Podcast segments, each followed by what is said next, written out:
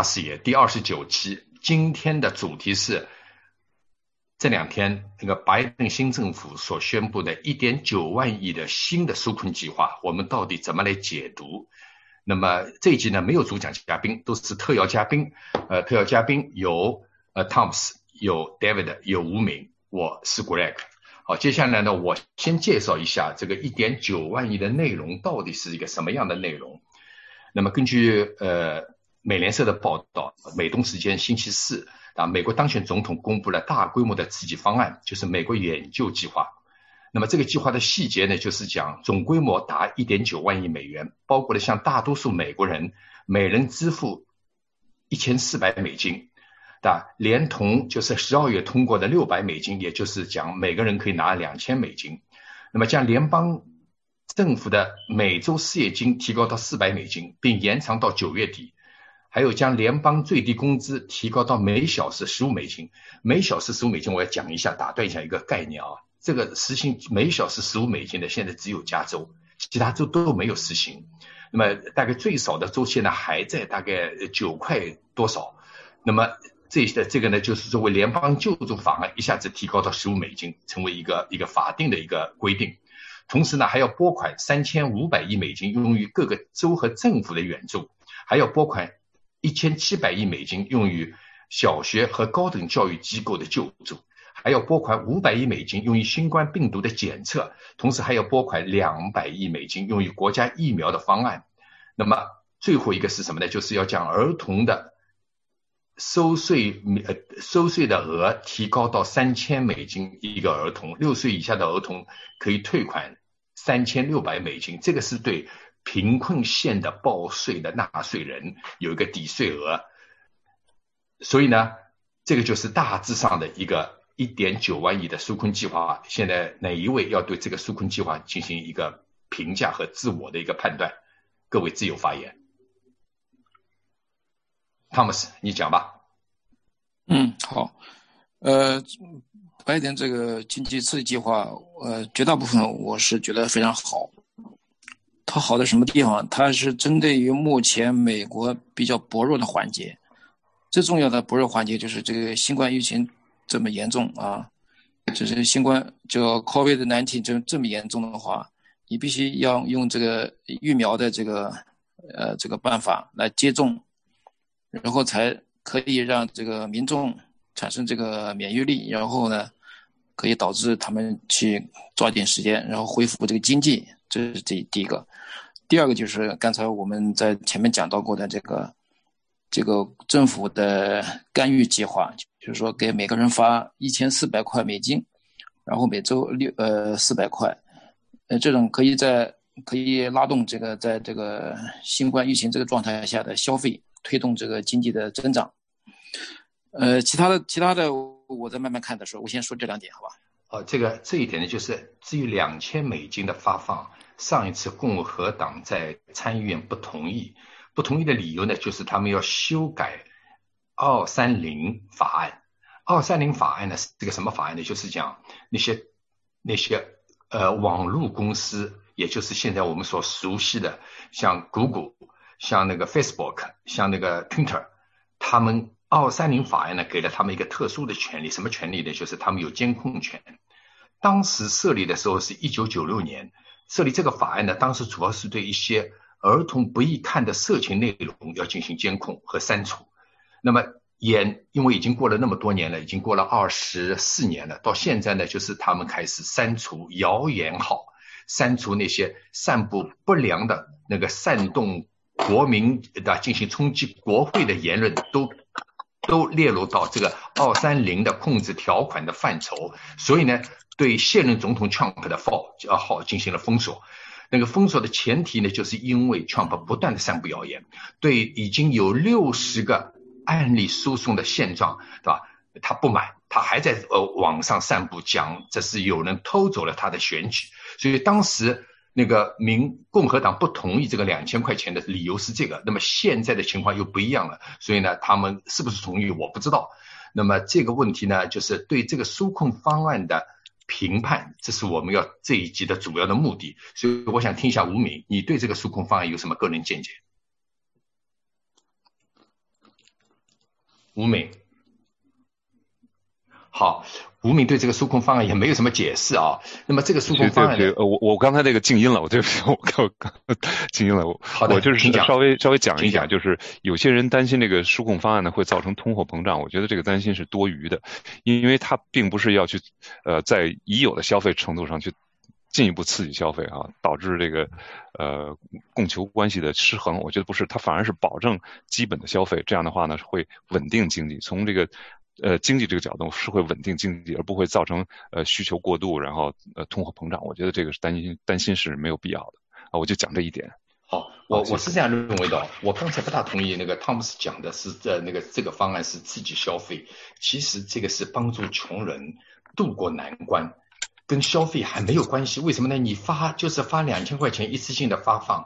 接下来每个月给他救济金四百美金，也就是联邦政府可以发到一千六百，各个州政府还有一些计划要给他发，也就是每个人可能会拿到两千到三千块钱的，就是失业救济金。把这个失业救济金，平时呢，在美国呢是这样，他呢，你失业以后只有半年可以拿，半年以后只能拿那个不是不叫失业救济金了，叫那个 social welfare，social welfare 就是给你社会福利，那就很低了。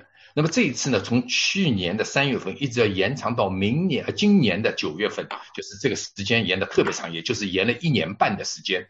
所以呢，这个还是保证了美国呃失业人口和贫困人口最低的生活线。所以这个跟会引起通货膨胀也好，会引起那个更多的空余资金流向股市也好，这个都有点切实际。这完全是维持美国现有的失业人口能够达到一定的生活的水准线，不至于挨饿，不至于流向街头。我认为从这个角度讲，这个发放和这个计划的延长是对底层的民众是有帮助的。这是我的解读。汤姆斯，你还有什么解读？嗯嗯，他这个实际上你要说刺激消费也可以，你说不刺激消费也说得过去啊。他是他这个计划我很比较欣赏，是有一种这个有点像我们欧洲这边这样，就是说对这个幼稚园这个好像有有一种补贴嘛，就是说呃让这个呃上班的这个这父母亲如果没有时间照顾小孩的话，他小孩可以送到幼稚园去，可以给幼稚园一定的补贴吧。我找的这个条款也在哪里？应该就这条。这条非常重要啊！对，就是它当中有有对幼儿园、小学，就是 K 十二，就 Kindergarten，那么就是幼儿园到小学到高等教育都有一个补贴。然后呢，会有引起那个共和党里面那个在众议院啊参议和众议院会争议的问题呢？我想主要大概还是在救济的额度。上次共和党反对的理由还有一条，就是讲这个救济款不能给各个州的政府。那么现在这个一点九万亿呢，就有一部分是给各个州的政府。他们认为给州的政府就是给了一个官僚机构，也也就是我们回到的以前以往的概念，就是讲要小政府大市场还是大政府小市场。他们认为这个救助金发到了州政府手里，那个 Trump 首先不同意，共和党当时也不同意。他们认为发到州政府手手里呢，就是变成了一种另外一种官僚的蔓延。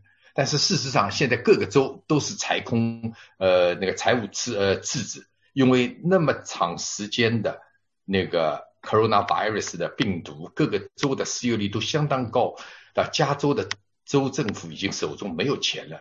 州政府还有一个困境是什么呢？联邦政府它可以通过这个一点九万亿也好，呃，那个美国联储会它本身就是个印刷机构，它现在印了将近。七万亿到八万亿的钱投入了股市来买不良的债券，然后州政府没有这个印刷权，他只能通过那个向州民发放债券来融资，所以州政府目前在这一波里面是相当困难的。每个州的失业救济者，州政府也要救助，他有这个责任，他的税收主要是靠。房产税和一些企业税和消费税来达到的，所以呢，州政府在这一次也成了一个重灾户，因为他们资不付出，这就是美国目前的现状。越大的州，像加州、纽约州，问题越大，啊，包括德州也是这样。你越大的州，灾情越严重的，呃，那个问题也越大。所以呢，这一点九万亿有相当一部分是救济各个州的，我认为这个还是必要的，是符合美国目前的实际情况的。好，吴敏。汤姆斯还有什么补充吧？呃，我我同意我我讲两句啊。好，你说，你说。啊，你你先讲吧，你先讲吧。没关系，你吴敏先讲吧。啊，那好，那我就简单说句，我我特别同意 Greg 对州的这个呃救助的这个强调。这个州呢，它是实际上是更切近人民生活，比如说像大学啊，呃，州里面的这个学学校系统，州的呃，包括州政府的大量的这些员工啊，都会呃需要呃联邦的补助，就是因为州的财政它的那个收入来源。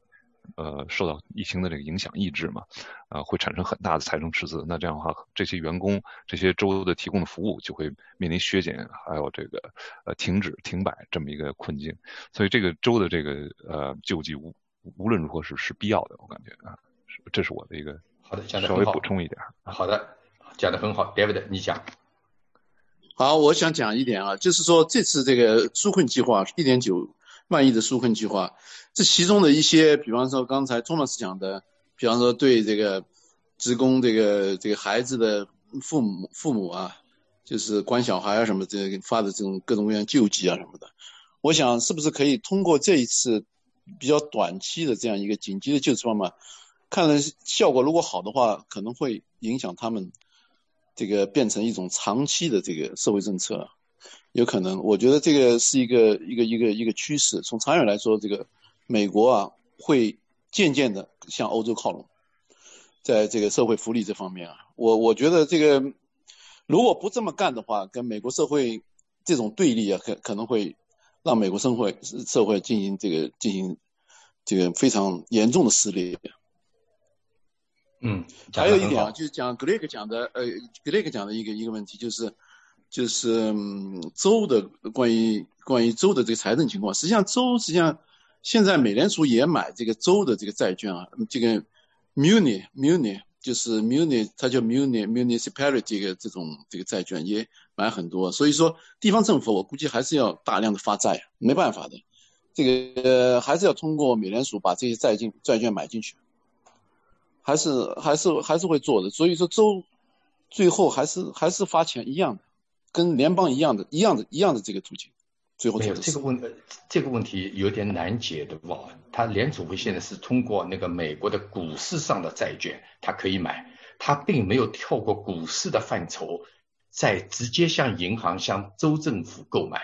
也就是换一句话说，各个州的一些不良的债券，如果你在股市上是一个上市的一个呃资格的话，联储会可以买。但是它不能跳过这个范畴，跑到你州里面直接来收你的债券。所以这个理解呢，就是为什么呢？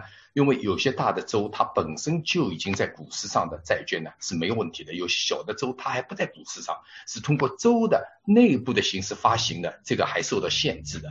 那么这个范畴就比较扯远了。就不管怎么讲，联储会的发放的那个救助也是美国历史上没有的。那么这次。拜登政府又要发一点九万亿，这个还是刚刚开头。这个疫情到什么时候结束，我们也不知道。